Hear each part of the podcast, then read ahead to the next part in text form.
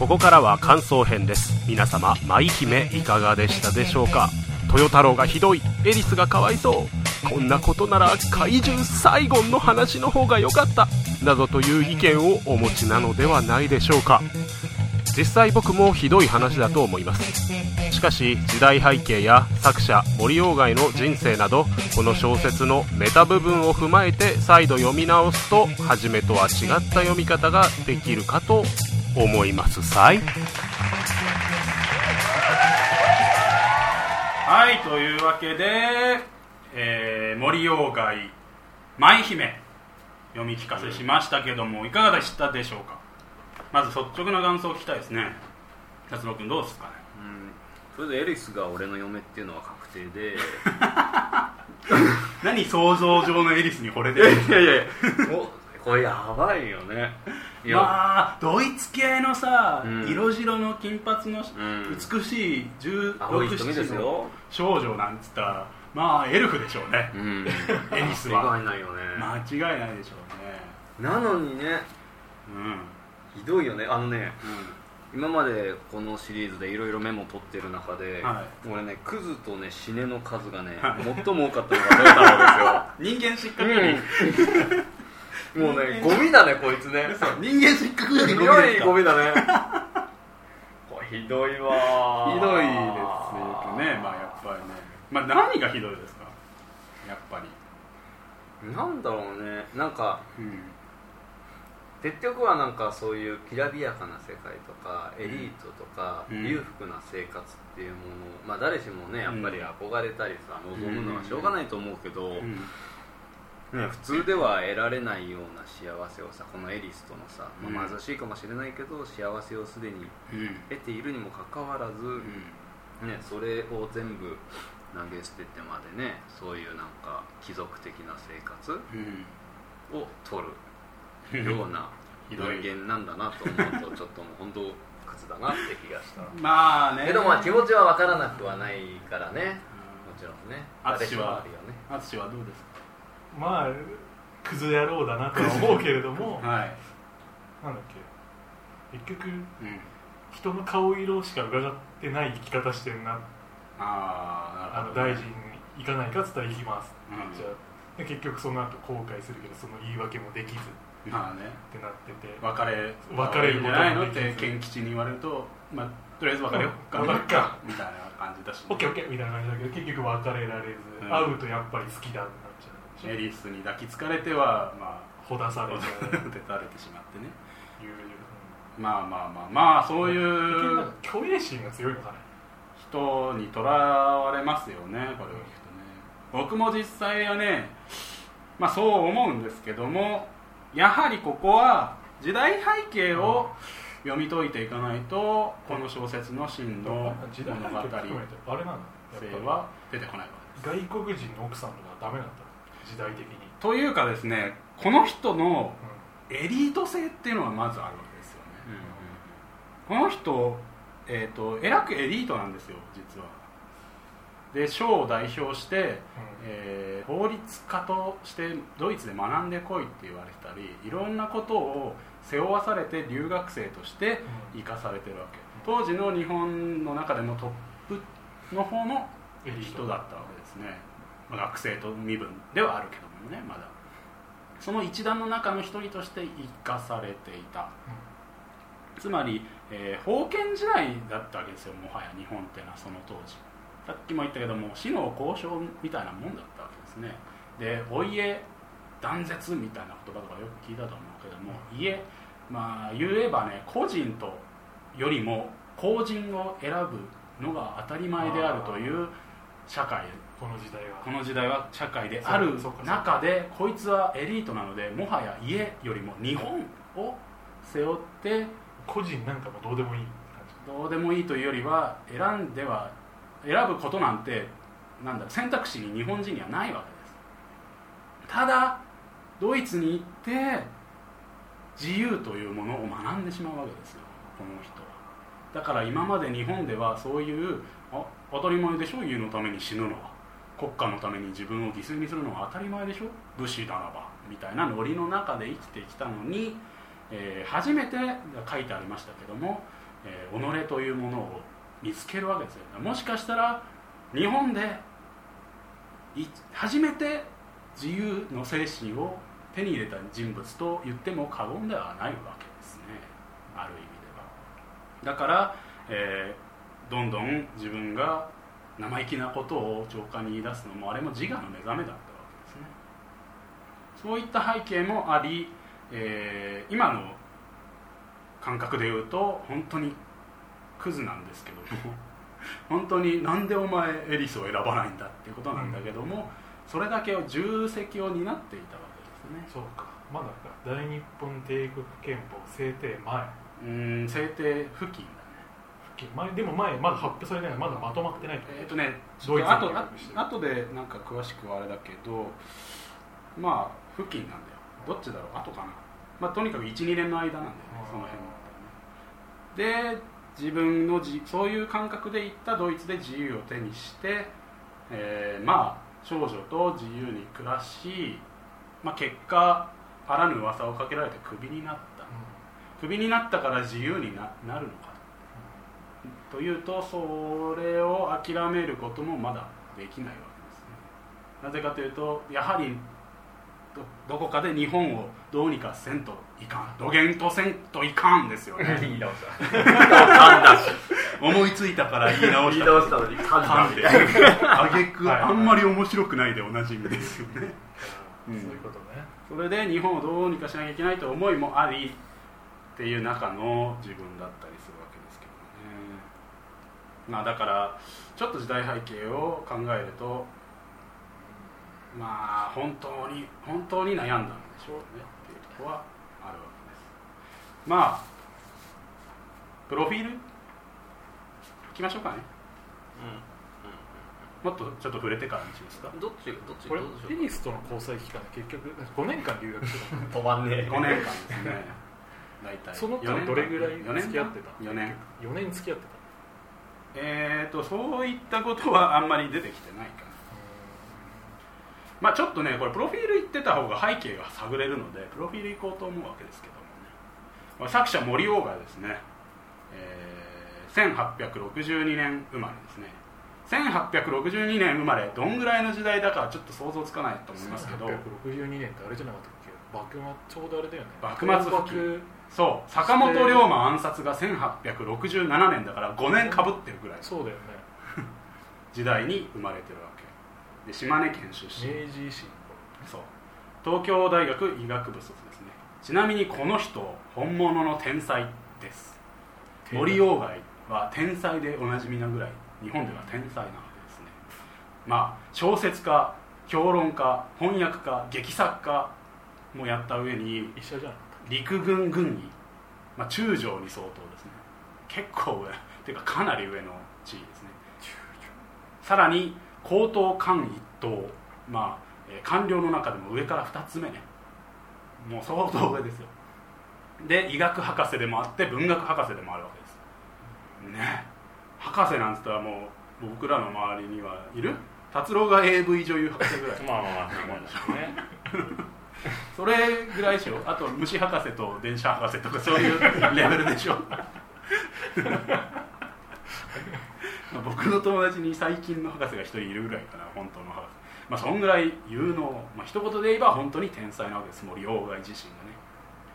で代々津和野藩主の亀井家っていうのの専属の医師を務めるのが森家。だったわけもうじゃあ代々名家名家で医者なんですね。医者の家系なんだだから幼い頃から論語とかね孔子とかねはあ。まあ、他にもオランダ語とかを学んでいてはいはい。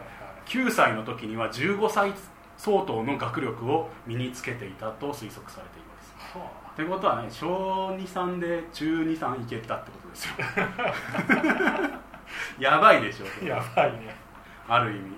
中3で高校受験できるレベルってことですよね。中3あれは中小3 3で高校小3で高校受験レベルって相当の天才ですよ。でね、えー10歳で上京してドイツ語を学んでるわけですけどね。10歳で上京？もうその頃は明治に入ってたとか？えー、と廃藩置県が終わったので上京できた東京。東京に行った。10歳の頃ね。で12歳の頃に東大の予備門、まあ、東大の付属的なそのまま行けば東大に入るみたいな12歳の時に2歳年上にサバを読んで入 読めちゃう学やばいでしょ。でう後に首席で卒業。笑えるぐらいの新入生はもう71名しかないぐらいの難関を2歳年下のやつが入ってきて首席で卒業するわけです。すげえ。だその後定員30名ほどの東大の、ね、医学部本科に進んでドイツ人教官から講義を受けたりする一方で漢方医学書を読みふけったり文学を乱読してみたり漢詩や漢文にも夢中になってみたり和歌を作ってみたりするような天才なわけですね。で19歳で大学を卒業してますね。まあ普通なら入る入る年だよね年で、まあ、卒業していたと。で文部省の派遣留学生としてドイツ行きを希望しながらも父の病院を手伝うわけです。であの父の病院なんかで埋もれていると同級生らが推薦状を書いてくれて陸軍省っていうところに入るわけですね。でその半年後にドイツ留学首都ベルリンに行くわけですね。まあ、ちなみに行ってからビールの利尿作用利利尿作用についての研究なんかもやったわけですけどね。まあ、興味持ったらとりあえず研究しちゃうんだ。そういろんなことをやる人なんですね。で23歳で日本に帰国しています。で4年間全くかぶったっていう感じ。まあ、今までの作者もそうなんだけど割と自分の人生をかぶらせた作品っていうのが多いわけです。実際かぶって。これもかなりかぶっ向てはいる人種外れてっていうのは、あやってんの？それはねないんです。それはないそれはないんですけどかなりかぶったような本になっていますね。で23歳に日本を帰国した時に後にね帰国後ドイツ人女性が来日してくるわけですね。追っかけて。ほ森鴎外こと森、あえー、林太郎君ですね。で1ヶ月日本にいるわけですけども1ヶ月後に、まあ、説得されてね帰国していくわけただその後も文通などはずっと続いていたんだその女性とね、まあ、エリエディスという名前だったみたいですけどね。金髪エルフな、エルフな感じですね。で鴎外は生涯机の中かなんかにねそのエリスのイニシャルのついたハンカチを隠し持っていたっていうからやっぱり愛があった女性が本当にいたんでしょうドイツ人エルフが。ただまあねそういったことを日本ではあんまりそのエリートですから実際この人好まれずに返されて、まあ、無理やり結婚なんかもさせられていくわけですね、ああやっぱそうなんだ、う子だよね供の名前がすごいんだよね森鴎外ってね。あそうそう笑っちゃうぐらいすごい名前そうそうそう。あそれちょっとね今出てこないけどあアンネみたいな名前とか。そうそうねそう。もう本当になんか外人外人の名前に無理やり漢字をつけてるような。うん。あでもその奥さんは日本人なんでしょそうそう日本人。結婚させられたちなみにね28歳にで結この結婚をしてるわけですね。最初の結婚かな出た出たそうこのパターン来たまた。ままあ、海軍海軍中将の娘とまあ結婚させられて本当にじゃああれだね。政政略的な。ただ1年後に離婚して その1年後離婚する前にこの舞姫を発表してるわけですね。だから何かしらの因縁を感じますよ、忘れどういう意図が。見つかっちゃった。どういう意図へがあって。うんーその頃普通にまだ離婚とかあったんだねなんか昔ってなんかそういうのが逆にない感じが。でね舞姫を書いてこれはね当然社会的にえらい問題になったわけですね。衝撃の問題作みたいな。軍軍のお偉いさんがこういうものを書いた。まあもちろん実際に行われたとみんな思うわけですよね。まあで世間ではもうひどいやつだと。日本の恥さらしだっていうふうに軍のエリート言われて軍本部もこれを問題化して、えーしばその後ね王森鴎外はね小説を書くことを禁じられたほどなんですたはいはいあでもそっかそっか。仕事しててはい兼業作家っていう、兼業作家ですね、へえ本業は軍人。軍人。軍医軍医まあ一応軍人ってことでね。そうなんですよ。中将。そう。まあ実際のまあその来たエリスは妊娠も発狂もまあしてないんですけどね。まああと自伝自伝だって言ってるわけじゃない。自伝的的な感じではみたいな。うん。ただこんだけ天才の森鴎外がですよ。えー世間がこれを自分が発表したらどういうふうに騒がれるかもしくは自分がどういう立場に追いやられるかということが分からなかったはずはない。ない。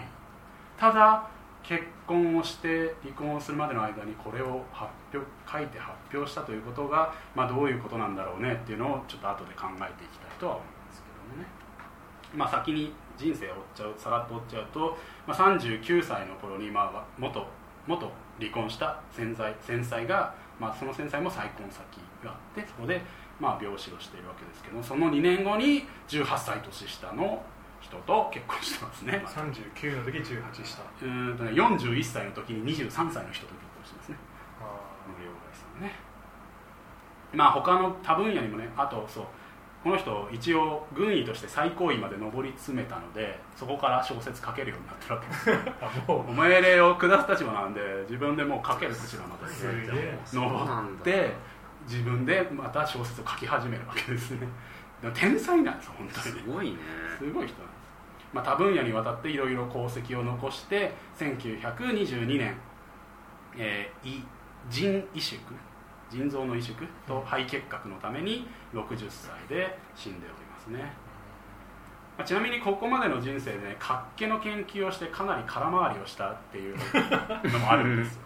あの活気ってビタミン不足で起こるんだけどその当時は何で起こるかウイルスなんじゃないかって言われてて鴎外はウイルス派だったわけですね、で他の人はビタミンなんじゃないかっつって麦飯を食べてるとなぜかならないみたいな噂があって、えー、戦海軍なんかは麦飯を食べていたんだけどもそれを鴎外は白米に変えさせるという 空回りっぷりを空回りっていうかいろいろ問題発生するんですよ。うん。まあ理由としてはねあの軍人に貧しいと思われていた麦飯を食べさせるなんていうのはっていう世間の風潮とかもあったりはしたんだけどね。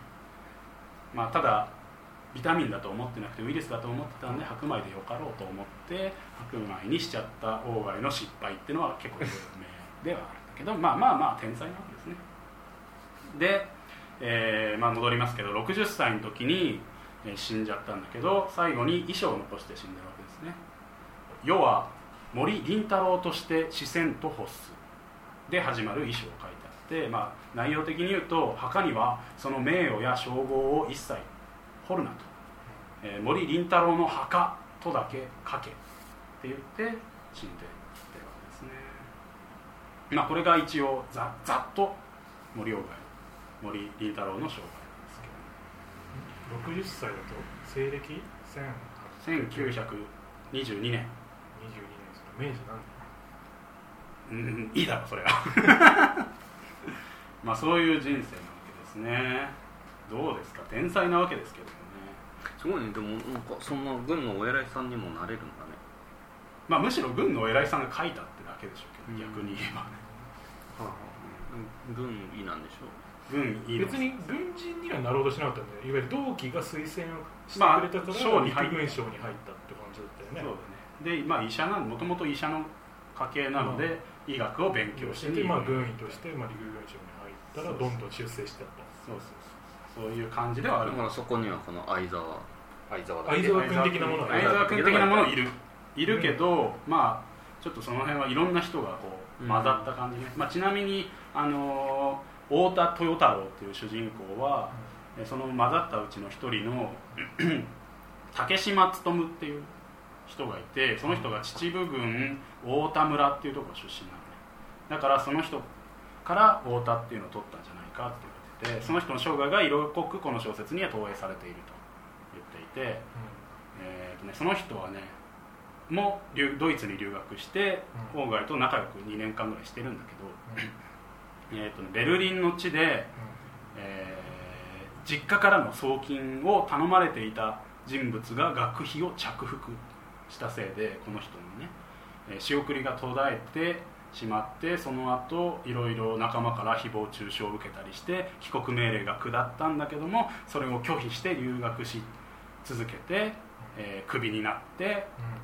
職を失ってそれから3年後に、えー死ぬみたいなドイツで死ぬみたいな。ちょっと悲劇的まあその人仲良くしてたその人の、えー生まれ故郷の太田村の太田とあと自分の凛太郎を合わせて合わせて、えー太田豊太郎って名前にしてるんじゃないかっていう話ですけまあ、こういったモデルになる人の文章中にその人の逸話とかはちょろちょろと入っているんだけどクビになるところまで入っておおむね森鴎外そのものの人生なんじゃないかと言われておりますねでさっき言ったなぜこの作品を書いたのだろうかっていう話ですけども。ねうん。まあ多分なんだけどっていう話になっちゃうんですけど。本当にまあエリスその日本に来たエリスとは恋仲になったんであろうと思うわけですよ。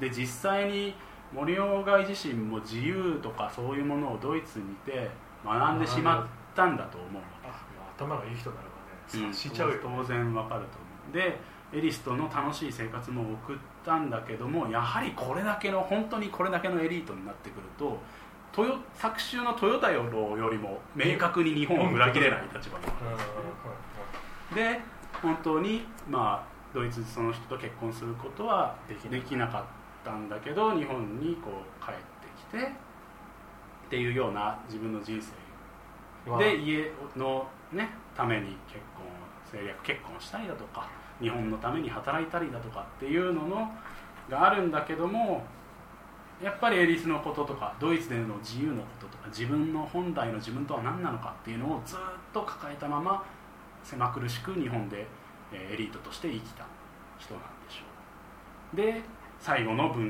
になるわけですよね。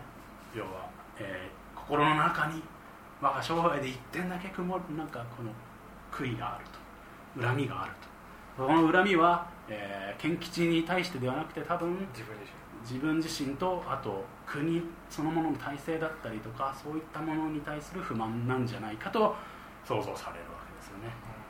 そしてそれを、えー世間に出した。自分のその本物のドイツ人の女性に対する贖罪。ですよ。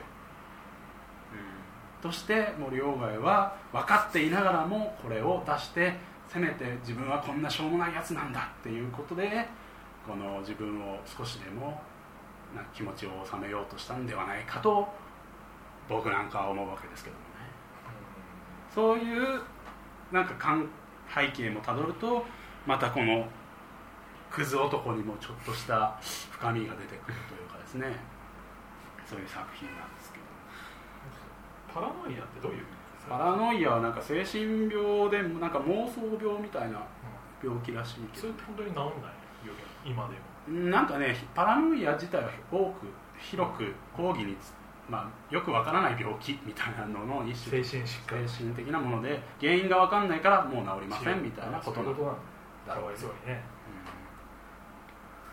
うん。まだ今の医学だったら治るのかどうかは分かりませんまあ、ちょっとこれあっさり狂っちゃうよねっていうところはあるんそだけど。れだけでもこれ見るとそんだけ依存してたのって思っちゃうよね。まあでも毎日をさエリス的にはさ不安に過ごしてたわけじゃないですか。そうなんだよね。だからまあやっぱりそのね妊娠してることだったりね、うん。その不安だったり、まあ、異国の地から来た人でいつうん。帰るかもわからないってそうそういう状況そう。っていう状態でちょっとしたきっかけでだって面識ないわけでしょこの相沢とエリスはさあれって持たせてなかったよね。でも別れるよ、話だけでしょ。俺はそのあそっか。あいいわゆるドイツ人のエルフと付き合ってるよっていう。エリス言うなあそっか。エリスと相沢。でそんな女はその留学生にありがちな。途中ででも君も知ってる相沢の手からの手紙だよって言ってはいるんだよね。大臣に呼ばれた時。だからまあ話話は。あるけけど面識はない面識はないかもしれないね確か友人が来てるんだよっていう感じかな。まあまあそうだよね。まあそしたらじゃあやっぱ信頼しちゃうっていうかまあ言ってることを鵜呑みにしちゃうかもしれないよね。に、うん、まあ実際にひどい状態で帰ってくる説明としては十分だったんでしょそうだよね。もうもうボル何週間か寝込むぐらいの状態でもう帰ってきてるわけだから。なんでなのって言ったらまあそんだけ思い詰めてはいたんだけど実はこうなんだぜっていう話を聞き騙されていた。若いもんね。若い。エリスは若いですから。二十歳ぐらい？まだ。うんで相沢君はじゃあひどい人間なのかどうかっていう。相葉君なんかすごく合理的な感じだよね。そうだね。ロジカルな人間そうロジカルだだね。なんか大変。友人だから貶めることはしないけれどもうん。なんかものすごいロジックで。いやそっちの方がお前のためだろ。そうなんだって感じだよね。いやでもそれはお前のためじゃないと多分本当国のためにこいつまあ考えてまあそれはあるよ、うん。大臣秘書だしさ、そうなんですよ。お前の能力日本のために使えよっていうところがね。それもあるんですよね。だからもう本当にクレバーな人間なんだとは思うんだけどもまあ豊太郎と違ってまだこの自由の感覚っていうのは薄かったのかもしれないね。だから日本的な感覚が強かっこの相沢君もドイツ留学はしてたんだよね。たしてた、してたけれどもうん。豊太郎みたいに自由には触れなかったっまあ、触れたのかもしれないけどもやはり強かったんだろうね。日日本への。縛りというか、まあ、さらに妊娠させたりとかはしていないので。そこまでの愛情というものを持った女性はいなかったかもしれないしね。あと豊太郎君童貞っぽくない？いやどっちでしょ。う 童貞が初めて知り合ったエリスというエルフとね。美少女美少女と幸せな感じになっちゃったの情がそうさっきアッシーがささらっと雑脱童貞って言ってたけどさ どこにも童貞設定ないのにさ勝手に童貞扱いで童かわいそうと思って。まあ我を忘れてえ気づいたらやってたんだって言ってるからまあ 童貞でしょうねこれさでもなよく留学その官僚エリートが留学した時ってさそういう遊びはなかっ当時？たのうん。いやーだからあったとしてもい行かなかったわけだよこいつは。あそういうの娼婦がさっき街中での娼婦に行く勇気や談笑。あなかったけれど。に行く勇気があれば同期の留学生たちは、まあ、たまにそういうまあ遊びはしてたけれども、遊びはして彼は付き合わなかったからそれこそあいつは。じゃあものすごい反動でうんこうエリスに行っちゃった。ものすごい反応でエリスを好きになってしまうなるほど。本当に我を忘れて好きになる感じだった。うん。だからね僕はねひクズとも言い難いよね。それを聞くとあ豊太郎さんも。出身なんだっけ貧しい家の出身だっけ豊太郎君は。いやエリートですよ。あエリートの家にいるわけうん。か、まあエリートって言ってもそこまであるでしょうけどね。まあ設定は設定はないけどね。まあ森鴎外いや森岡だったらエリートの。でだけどまあ教育を受けれるっていう時点でまあいろいろまあそこそこ。うん。まあそんなに貧乏ではない。い。やなんか単純にこのさっきほらモデルになったんじゃないのって言ってその太田を取るうん取ったところのその子がさ結構その地方の田舎から出てきてるかなんかだったからもともとちょっと貧しいちょっと声上げてもらっていい、貧しい家の出なのかなと思ったら一瞬。うん、まあ多分そこまあそこは設定されないけど当然エリートなので貧しくはないでしょうある程度の高い教育を受けてこられた。ああとねもう一個だけ言いたいのはそのあれですよ。やっぱり森鴎外自身がこの作中の人物と同じ考えでこれが食材だったんじゃないかと俺は思うんだけども最後にやっぱりねあのいろんな自分の、えー地位名誉を墓に書くな個人として死にたいというようなことをやってるわけでこれはやっぱりそのエリスへの思いがあったんじゃないかとも思うわけですね。この縛生前はもう日本というものに縛られて、えーうん。地位名誉というものに縛られたけどももう死んだら俺は自由にエリスとも恋愛できるような人間になりたいんだという思いが、えー、遺書をそう残したんじゃないかなんてちょっと僕は熱くなっちゃいますねそういう感じ。あれなんだっけ？来日したさそのドイツ人女性はさその後のなんか消息とかは知られてえーとね、いろんな文献っていうのが出てきてるわけですよ。当然センセーショナルな事件じゃないですか、森鴎外ほどのエリートがそういうことを起こしたというか追ってきたみたいなのは。でいろんな文献はから読み解こうとはするんだけども結構昔の人は口が硬かったらしくあんまりねエリスについての文献って残ってない。国内、えー日本国内。国内で。なんか例えば、えー、とエリスを説得したのは森鴎外の奥さんのお兄さんかなんかかな？義理のお義理兄さん。のお兄さんかなんかなのかな？ちょっと俺ちょっと詳しくないんだけどその人の、えー嫁が書いた手記みたいなのとかそういうレベルで残ってたりはするわけ。なんかちなみにそのお兄さんか何かはの孫かなんかは星新一みたいですけどね、嘘。うん。マジで、うん、みたいですけど。まあまあそういうのの中にエリスっていう人が日本に来て、まあ、えー、とその自分の旦那は説得しに行ってて利用外とも23度会ったみたいだけど鴎外自身は軍服を着てそんなとこに会いに行くとかは当然許されないことなのでなかなか会いに行きづらいからあんま会ってなかったみたいだよみたいなのとかあじゃあ会ってはいないんだ直接。いや会ってはいる。会ってはいる。23回会ってだけ最後見送りにも一緒に行ってるし。ああそういうこと港へね。じゃあ相当深い関係かもね。な見送りに行くぐらいなら。うん。ただ円満に帰っていったという話ではありますけどね。なんか約束したのかね。でもさあれなんだよ。日本にドイツから来るお金がどっから捻出できたのか。当時日本への渡航費が750円ぐらいとかって書いてあったんだけど当時の価格だよね、えっ、とね留学生が日本から支給される方金額がうん。偉い人で2000円、えー普通だと1000円。で年間、年間。うん。それは滞在費含め、うん。いろいろな生活費とか学費とかを含めて年間1000 1000円とか円2000円っていうレベルの中で700円の渡航費をエリスが払って日本に来たっていうとても踊り子では払える金額じゃないじゃないですか。だから貴族とか？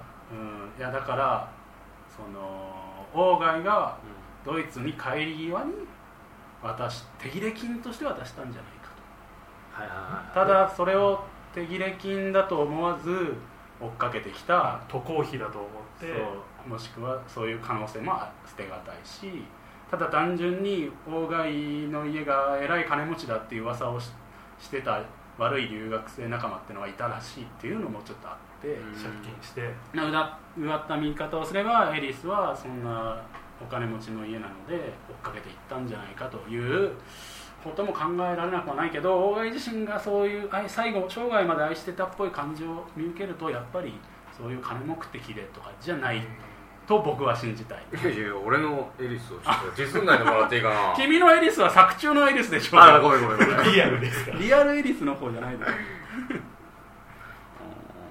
まあなんかこの天才の残したなんかこれは食材のあれなの文章森鴎外自体はあれかな。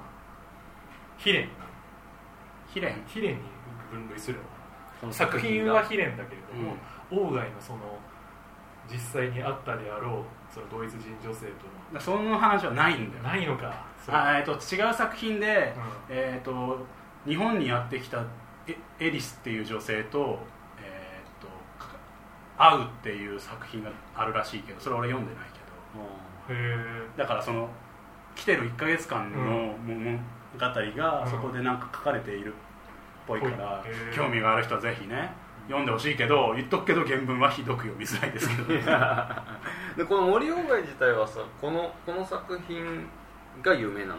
えっとこれが処女作でありこれが一番の、まあ、有名な作品ではあるけど、ただちょっとさこれでもゴシップ的に広まってるものなの？それとも文学的にもなんか評価されてるものえ大変文学的にも評価されている。あそうなんだ。原文がやっぱり、まあ、これを言っちゃうと読んだけではまた恒例のになっちゃうんだけどとても綺麗に、まあ、天才ですからね。美しく書かれているわけですよ日本語としてうん。その交互体で書くことは昔の小説っていうのはなかったわけですよね。うん。交互体で書くっていうのはババカバカなことなんです。はいはいはい。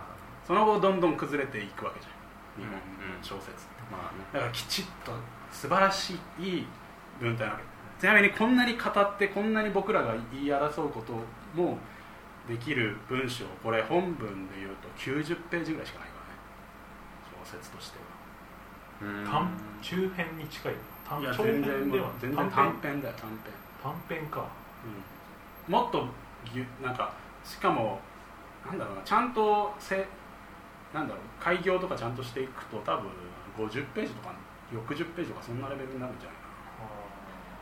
まあなんていうかね。やっぱりほら俳句とかが好きな文化じゃないですか日本人って、うん。で結局昔の交互体じゃない文章ってそうどんだけこの短く美しく意味を伝えられるか的な部分もあったんでしょうね。その中でこの作品も結構まあ文学的には素晴らしいって言われててあと当然こういう時代背景も含めたあと後後期になってね当時ではなくてね森鴎外を研究していく上で重要な作品だっていうことでそれを紐解いて読むとこうやって僕らみたいに知っていろいろ読んでいくとああこれはこういう思いでここは書かれてるのかとかいう深みのある作品になって文学的評価も上がるっていうのがあるわけですね。なるほどね。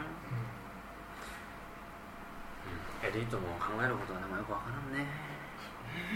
そのだってねに日本日本のことを考えての行動なんてさまあまずね我々一般庶民がすることはまずないからね。まあね、まあねエリートじゃない。でもどうなんだ俺らが例えば官僚だったとするじゃない。うん。そうなるとどうなんだろうね。うーんでもさまあ言ってもそれだけではないと思うんだよ。もちろん自分の地位見栄やなんかもあったとは思うし今までさエリートで暮らしてたのがそんな貧しいロシアロシアじゃないドイツの片田舎で死んでいくなんていう恐怖もあったでしょうけどと思うけど。とこいつ文中で何度も弱い心っていうのを散々自分で言ってるわけだし、まあ認めて認めてる部分はあるもんねけど直せないって。いうところがそう。で偉く反省しつつ苦しい思いをしつつも心のどっかで友人を恨ん恨んでしまうっていうこのなんとも悲しいね。悲しいというのかな、まあだから偉い女の人には多分不評でしょうよこの作品は、うんまあそれはそうだろうね。これなんか映画化してたっけ？まあわかんない。いろいろしてるだろうね。映像化されてる記憶がもうちょっと待ってじゃあエリス役が誰なのかが超気になるな かったっけ？なんか俺舞姫って映画あった気がするんだよね。まああるだろう多分。という感じですね舞姫。これは処女作なんだ少女それ知らなかった逆に。いやでもこ今回のこの「読んだき」は今までで一番、えー文学的にためになる回ですよ。舞姫無理だもん読もうと。するのああないんだ実際翻訳こういや俺はね言っとくけどサボって、えー現代訳バージョンをもう読んだ、あ当然。読めないからこう昔ぐらい。それだけだとね。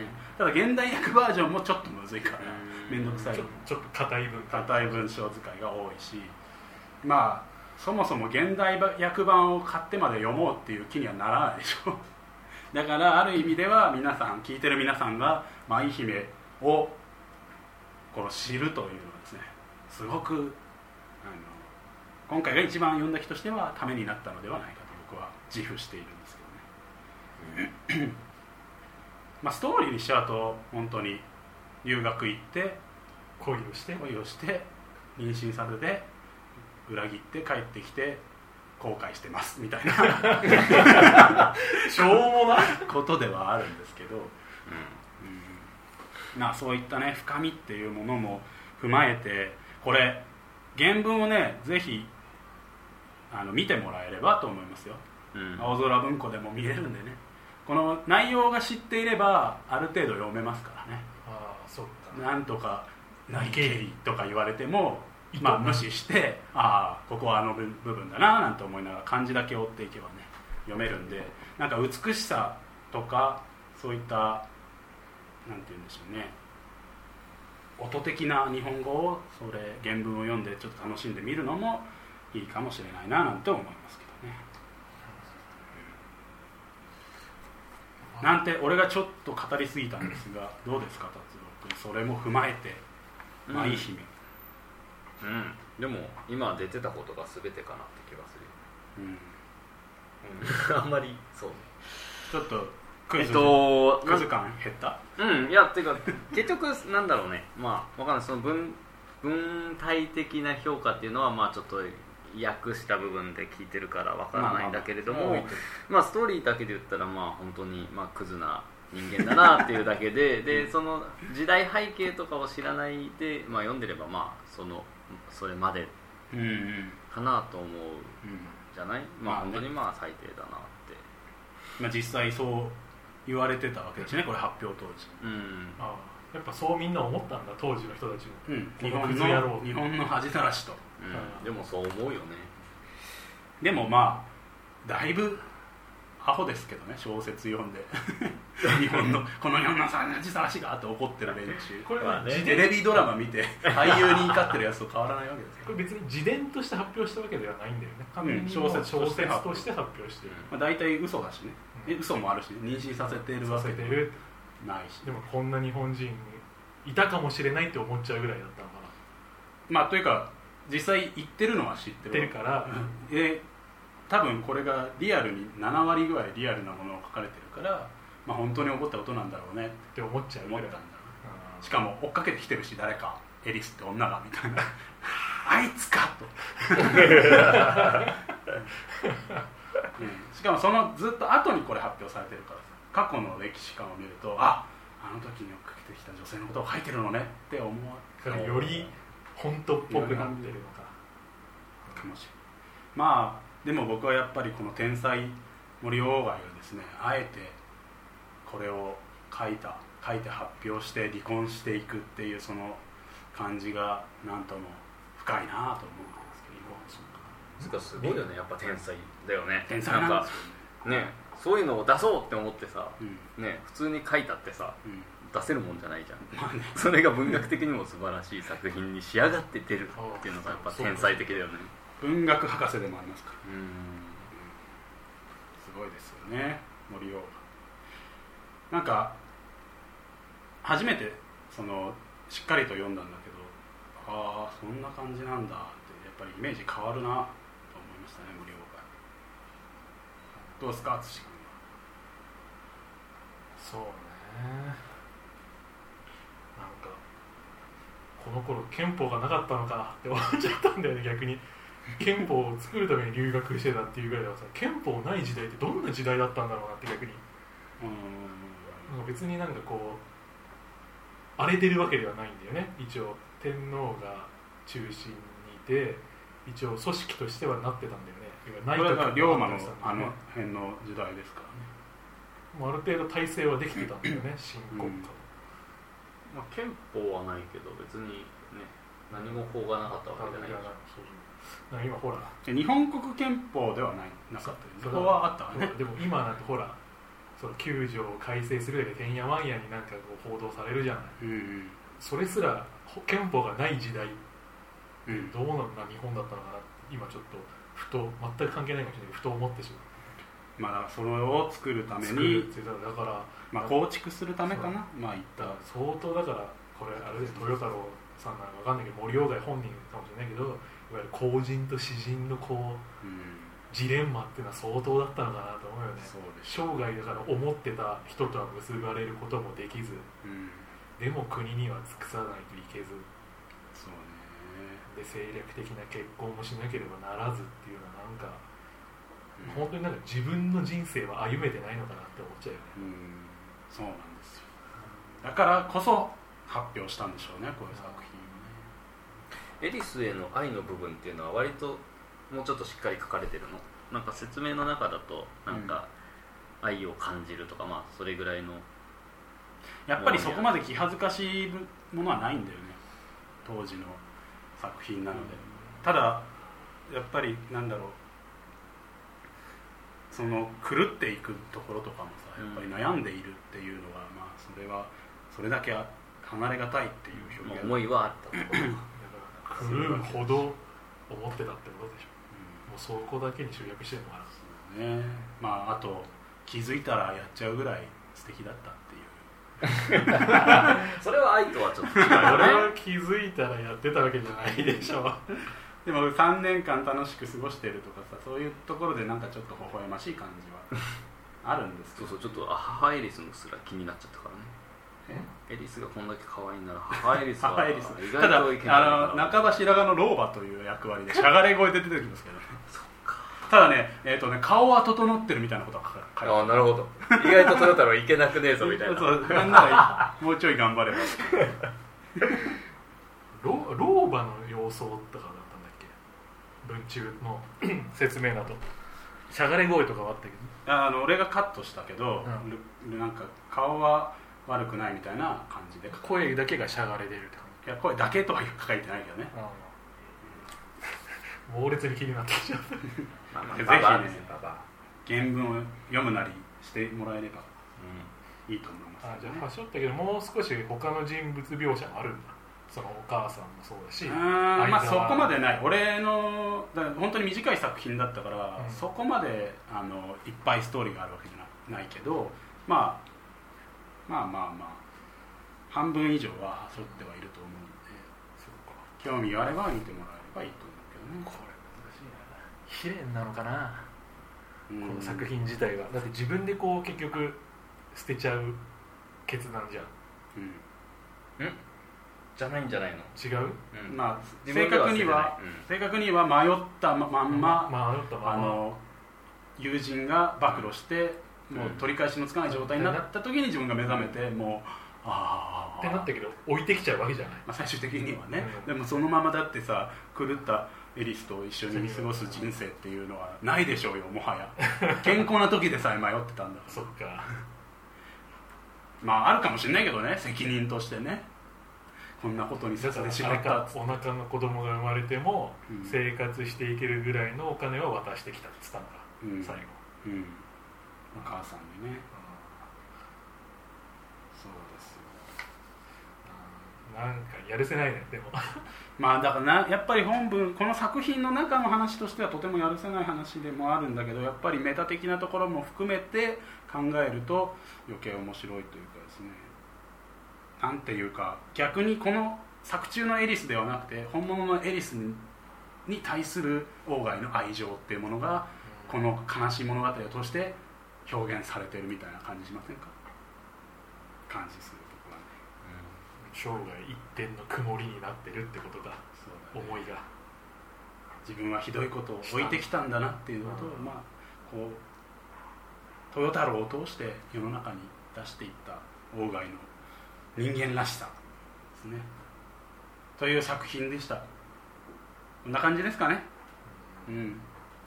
というわけで今回は森鴎外の「舞姫」をお送りいたしました、えー皆さんね感想なんかを、えー Facebook や Twitter やえーあれ何？iTunes ストアのコメント欄なんかにねくれるとテンション上がったりけなされて下がったりしますので まあ今後ともよろしくお願いします。といったわけで今日はありがとうございました、えー語り手は寿司こと寿司少年と達郎です。淳ですでお送りいたしました。また聞いてください。バイバイ。バイバイ言って。バイバイ。バイバイ